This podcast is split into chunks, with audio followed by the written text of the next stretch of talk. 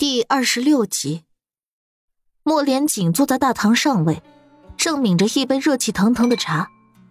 他瞥了眼换上新衣的他，眸光微微闪动，却没说话。苏黎走到宋来身边坐下。死者的真正死因，跟五王爷说了。是。苏黎抿了下唇，看向面色凝重的莫连锦，他还没开口。一个官差就从门外匆匆跑了进来。四小姐，抓住了，案犯抓住了。什么？苏黎看向跑得一头大汗的官差。王福英找到了剥皮案的案犯。正是。官差这才发现莫连锦也在，连忙行了个礼。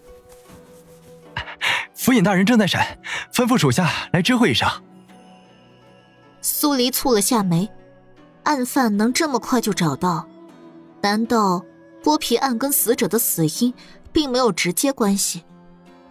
马车厢里，苏黎想着案子出神。苏主大人，当下这个案中案系统自动生成为破案任务，任务完成可获得三十点生命值。宿主大人，请加油！长生的声音蓦地在他脑海里响起。苏黎咬了下唇。剥皮案加上案中案，一共是八十点生命值。如果案子一直悬而不破，他现有的生命值一天天的在减少，指不定哪天又会面临生死攸关的危机。还有这张脸，实在是不能忍了。我的脸现在需要多少点生命值才能复原？需要七百点生命值兑换八号美容药。苏黎紧了下拳头，心有不甘，又把主意打到了柳英的自杀案上面。他向莫连锦瞥去一个炙热的眼神：“能不能跟你商量件事儿？”“嗯。”“这个案子如果破了。”你能不能答应替我周旋，让我继续查柳英的案子？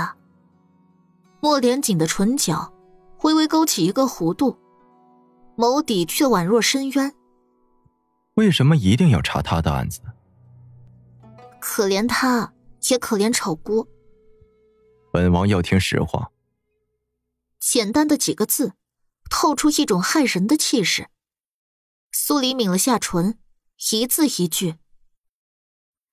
这就是实话。两人的视线隔空撞在一起，他唇角虽然勾着弧度，却没有笑意，凉薄而冷邪。苏黎眼里的炙热秒灭，突然就后悔了。虽然他不怎么了解他，但知道他刚从边关浴血归来，这个时候他应该会想方设法的留在都城，又怎么会涉险替自己周旋？算了，我不勉强你。柳英的案子急不来，我会自己想办法。莫连锦眸底有波澜起伏，转瞬即逝，取而代之的是一抹欣慰。本王倒是好奇，你自己能想出什么办法？你应该知道，不许查这个案子的人是谁。等我哪天站在了一个绝对的高度，有了拥护。也有了一定的名声，我想，我那时应该有资格替自己挣来一个翻案的机会吧。莫连锦怔了怔，而后痛快的笑出了声。哼，苏黎，本王越发的好奇你了。苏黎就郁闷了，以前他对他的探究还藏藏掖掖，现在干脆不藏了，看来。还是他太不懂遮掩锋芒了，该改。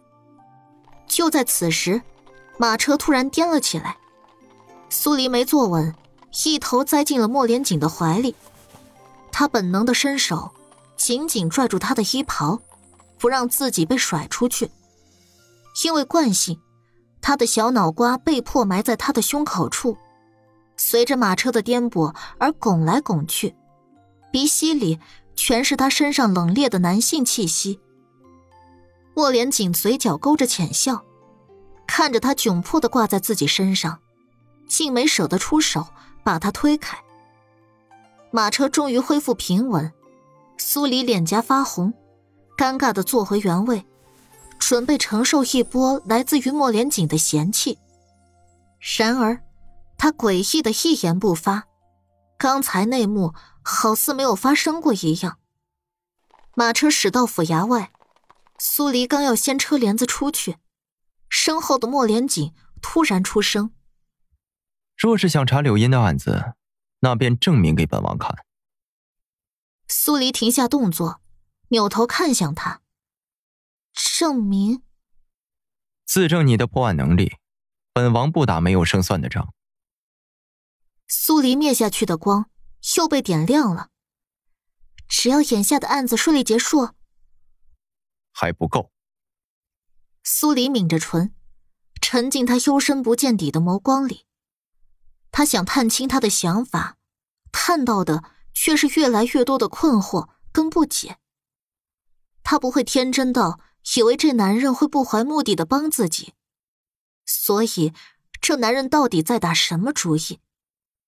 除此之外，上次要连夜破案保命，他被迫许给了他一个承诺。那件事儿就像一根刺似的卡在他喉咙里。他急于把刺拔掉，但他却像个没事人似的按兵不动。啪！苏七的鼻尖一痛，醒过神来。莫连锦收回刚弹过他鼻尖的手，嫌弃的在衣袖上蹭了蹭。有没有人告诉过你，你想试的时候尤其臭？苏黎无语，他压着怨气下马车。由官差引着去了地牢的问讯室，才刚进地牢，几人就听到了一阵惨叫声。苏黎蹙眉，加快了脚步。问讯室里，一个男人正在被夹手指。当两名施行的官差用力拉绳的时候，男人疼得脖子上的青筋都蹦了出来。王府尹，你这是做什么？苏黎的声音带了丝寒意。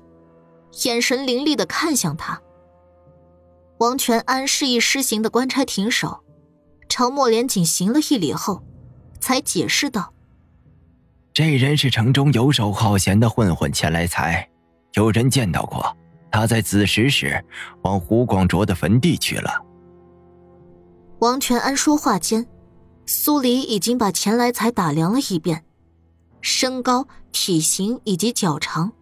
都跟那些脚印符合，只是他对严刑逼供这一套，实在是认同不了。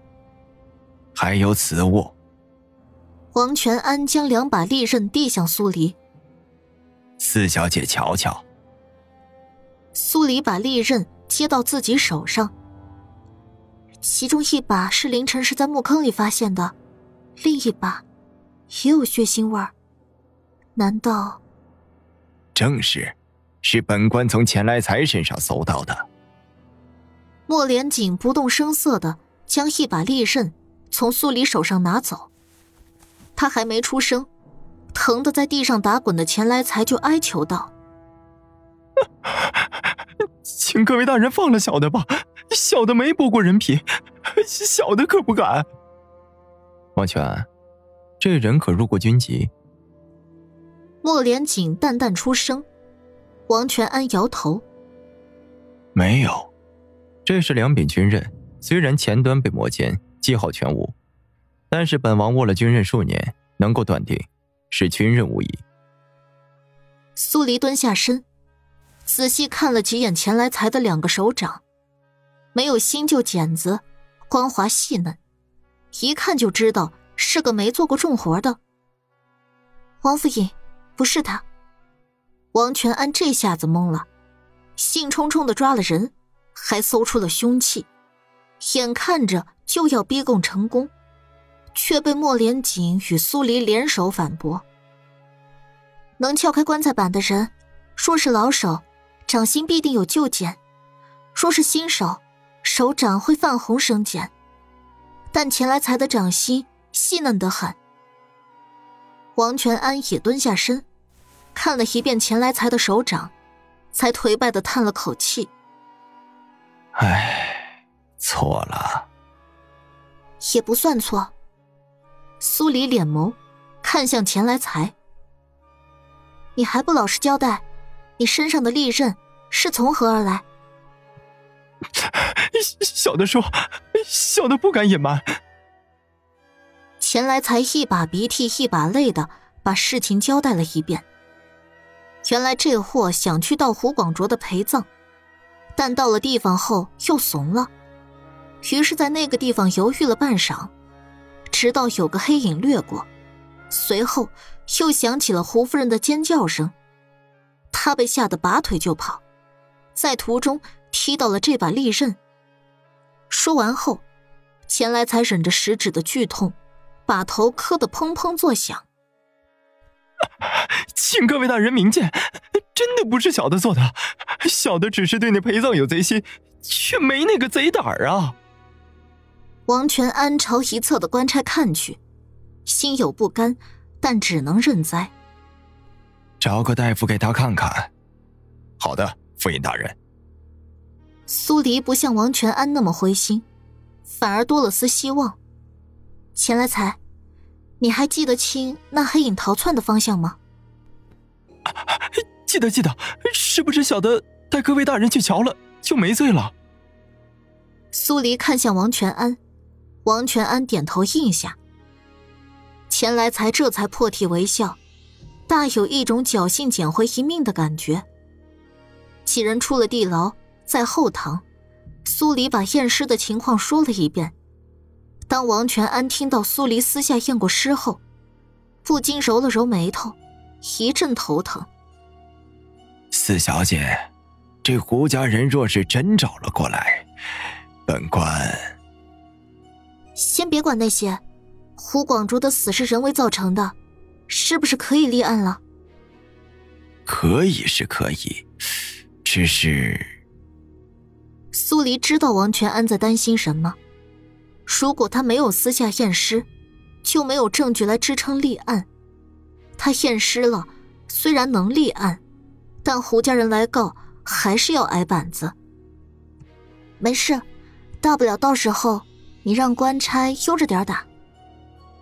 王全安哭笑不得，而后小心翼翼的瞥了眼一直未出声的莫连锦。他知道苏黎受这位五王爷看重，他如果敢打他的板子，指不定最后被打板子的人会是谁。既然胡广卓的死不是恶疾，那他的案子跟剥皮案可以合并为一案调查了。苏黎想了想，摇头道：“我认为两个案子有牵扯的可能性不大，但也不是没有这种可能。”几个人都好奇的看着苏黎。首先是胡广卓的死，每个案子都会有杀人动机，但胡广卓的案子，或许凶手也没意识到，是因为他跟胡广卓的缠斗才导致了胡广卓的死，所以这个案子的杀人动机很模糊，查不到杀人动机，就等于没有方向，十分棘手。几人闻声，都沉默了下来。其次是剥皮案，现今我们对案犯的犯罪动机也是十分模糊，所以不能够排除是不是与胡广卓缠斗的人太过恨他，在他下葬后还要去将他剥皮泄恨。那如果剥皮案与胡广卓的死因没关系，那么案犯为何要剥一个死人的皮？宋才更倾向于两案合并为一案。王全安也赞同的点了头。苏黎凝重的开口：“我的建议是，虽然麻烦了点儿，但我们还是兵分两路比较保险。一路人查剥皮案，另一路人查胡广卓的死。”王全安沉吟片刻后道：“那本官率人去查剥皮案，胡广卓的案子交给四小姐去查，如何？”苏黎点头答应，他的背伤还需要再养养，经不起四处奔波。王全安的安排正合他意。几人在府衙吃了午饭，因为莫连锦也在，王全安明显的拘谨了不少。午饭过后，官差按照苏黎吩咐的，带着钱来财去认地方，以便根据案犯逃匿的方向，结合几条线索寻找嫌疑人。苏黎正准备去胡家走一趟，府衙外的鸣冤鼓在此时被敲得震天响。不用猜也知道是胡夫人来了。几个人相互对视一眼，宋来走进了苏黎。四小姐，我想了想，这罪……怕什么？